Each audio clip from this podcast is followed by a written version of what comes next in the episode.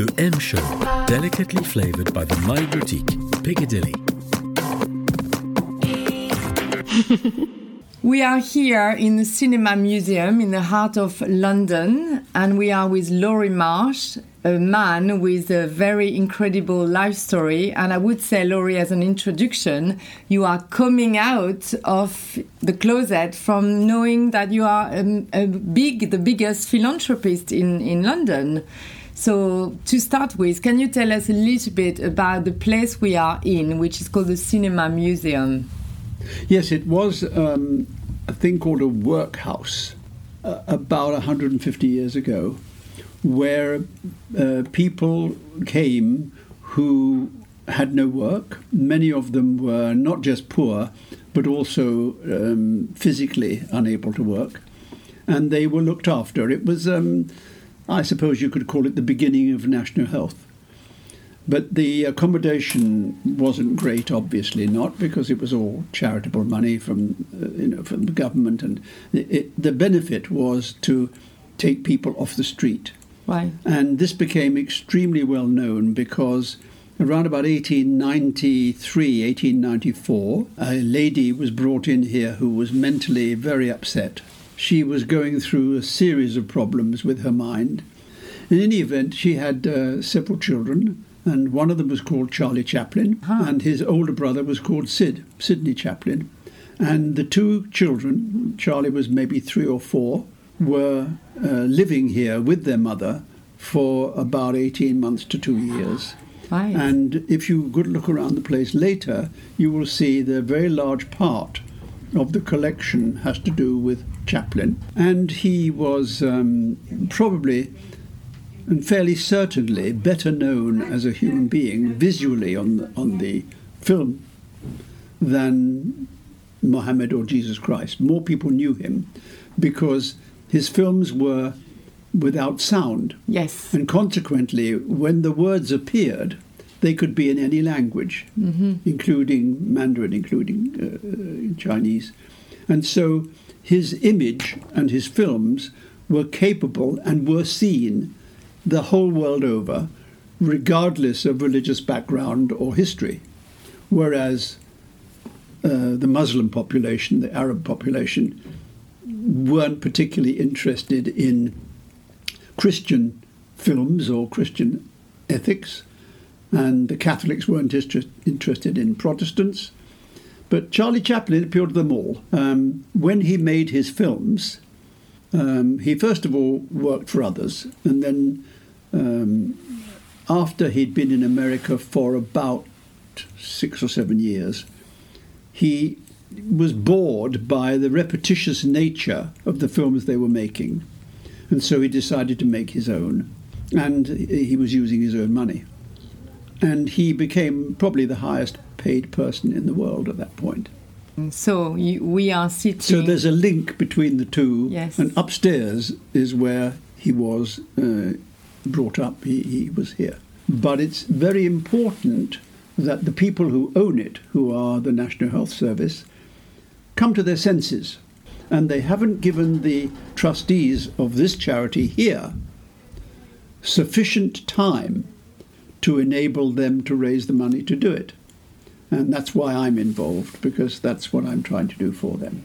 So, Laurie Marsh, thank you for giving us time here. You you are a philanthropist, and you have a, a, a life, an incredible life story made of theaters and comedian and shows.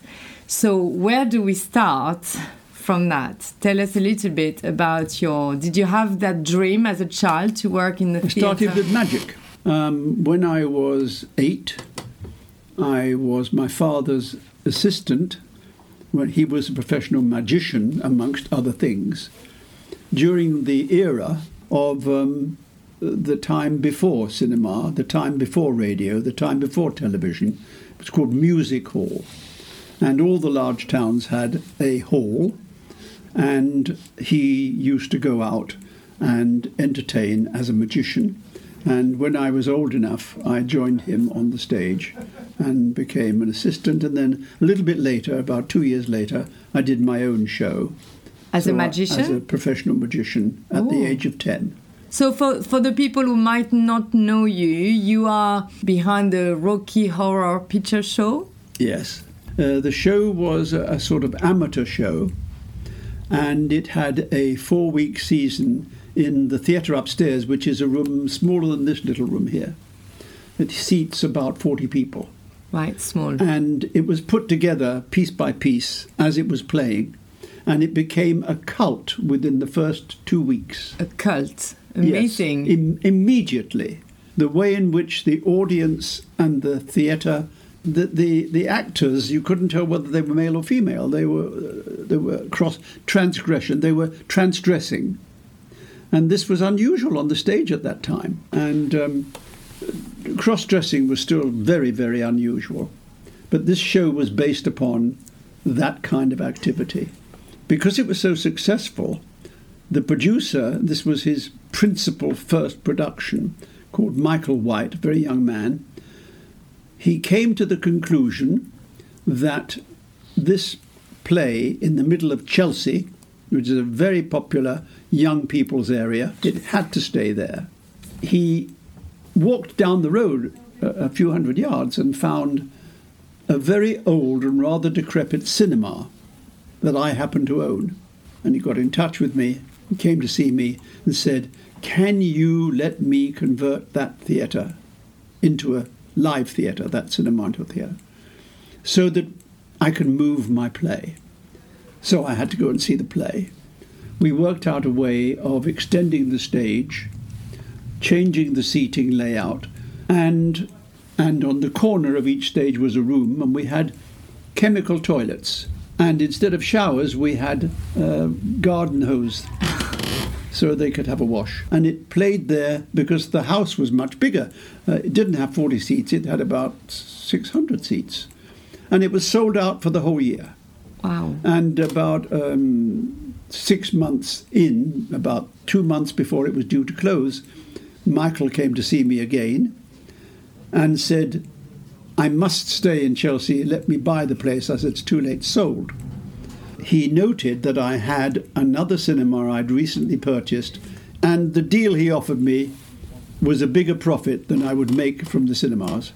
So we moved it there, and it stayed there for about five years. Really good. It was an extraordinary story. Yeah, and the show became international. Well, it toured the world. So you you you made some money in the property business, owning theaters and other properties and your passion took you to theater and shows. T tell us about the link between between the, the, money made in property and the theater, because you're known as a man to save theaters from being ruined. My knowledge of real estate, my knowledge of buildings, being directed towards my love of the arts and of theatre. Because I had the ability and the financial access to save these buildings. And because they were so important to me, that's where the link occurred. And I started with the first one was a theatre that was bombed during the war, 39-45 war, which was called the Winter Garden in Drury Lane, which is a very famous street. And the Winter Garden was demolished completely. And the company that purchased it, called Rodwell, they got themselves into financial trouble, and I bought the company. And then I took over the restoration of this building, which at that time was being built in the wrong way. But the time I started work on it, it was in a terrible mess. And it became um, uh, one of the best theatres in London, and still is. And um, that was the first one I, I was connected with. But then there was another very important theatre in Bath. And uh, if you look at my book, yes, there is a section all about that very subject, about how I spent five years restoring and financing and what is now deemed to be the most beautiful theatre outside London. We are going to talk about your book in a minute. One question before that is about money. You made a lot of money. Yes. It's uh, it's known that you have been, you know, a philanthrope to give away uh, 500 million pounds, and why are you coming out now saying that? Well, you were keen before that it wouldn't be so known, and you wanted to remain uh, in the closet, if you permit me this phrase. Well, firstly, I didn't say that. Uh, that was the newspaper. You mustn't believe everything you read in the newspaper. That was their statement, not mine. Right. Um, the objective that I had when I sold my business in 1979 was to convert my philosophy from wealth making to creating a better life for other people. That's part of philanthropy. And the reason for it is quite simple. And the other reason why I didn't want publicity is quite simple. There were two reasons. The, uh, I didn't want publicity because I'd just got divorced in 1970, and I was really deeply saddened by the fact that I was getting divorced. It was entirely my fault. The other facet of my life was to create a situation where I didn't need to work anymore. The real point was that I was comfortable and I had the ability to make substantial money. Turning to why I didn't want publicity, I've told you one reason. Yes. And the other one is that I have a very great desire to maintain my private life. Um, there are two separate elements one is business and one is private. And I haven't mixed the two. Because I wanted to write my book, it was found to be impossible to produce a book which, in fact, is entirely for charity. And I therefore wanted to sell the book or have it sold and read by a lot of people because every penny that is made from the book goes to charities.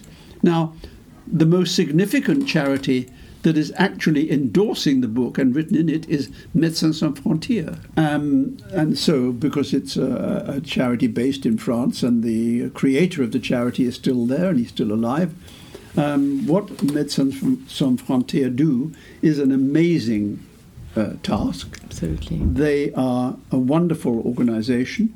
When the book was uh, finally printed a few weeks ago, that I would give them a number of copies of the book, and then they could arrange for their larger donors from all over the Europe to receive a copy with my compliments. And this in turn might persuade them to make more donations. Yes. And this is yes. happening. Yes, and you are part of this crowd of uh, philanthropists like Bill Gates and some others who are asking. Well, the paper again said, uh, How much of your wealth how much of your income have you given away? Because Bill Gates gave away 70%. percent mm hmm I said, well, he's not as good as me. I gave away 100%. Right.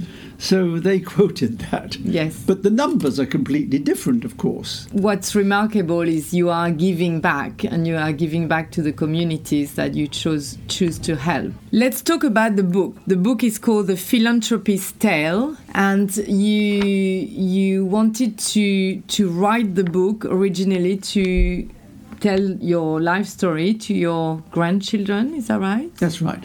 Because my children uh, couldn't and didn't know where I came from. Uh, because I didn't talk about it very much. I was busy you were getting too on. busy. With, I was busy getting on with my my life. And about three years ago, uh, there's a room at my home, which is quite a small room, but from floor to ceiling, from wall to wall, it was full of the files and the information going back 65 years. I so I hired a lady who came in, Annalise Levy, who was she was a makeup artist. So every few weeks she would go off to make a film with people or go to make a TV show or something. And over the course of one year, she put this paper into some sort of chronology, about 60 or 70 boxes. And I went round and looked at them and I couldn't believe it. I still don't believe my own story. And what have your children and grandchildren said about the book? What is the most striking story that they read that they didn't know about you? I don't think it's quite like that. Um, they can't relate me to the human. They can't relate this person that they know to the story in that book. What is the recipe for success you would give to this young generation one who are starting wants a job in the theater. It's it's a big glamorous business, or sometimes not so glamorous. What would you say? What would you leave as a motto, as a as a recipe for success for younger generations? Well, there's a funny story. Um, there are money actually is a figment of everybody's imagination. Money is not a real thing at all. It was invented because exchanging a goat for some wheat was a complicated way to do business between farmers. About a million years ago, there was a, a problem in the world, but it was a different kind of world to what we have now.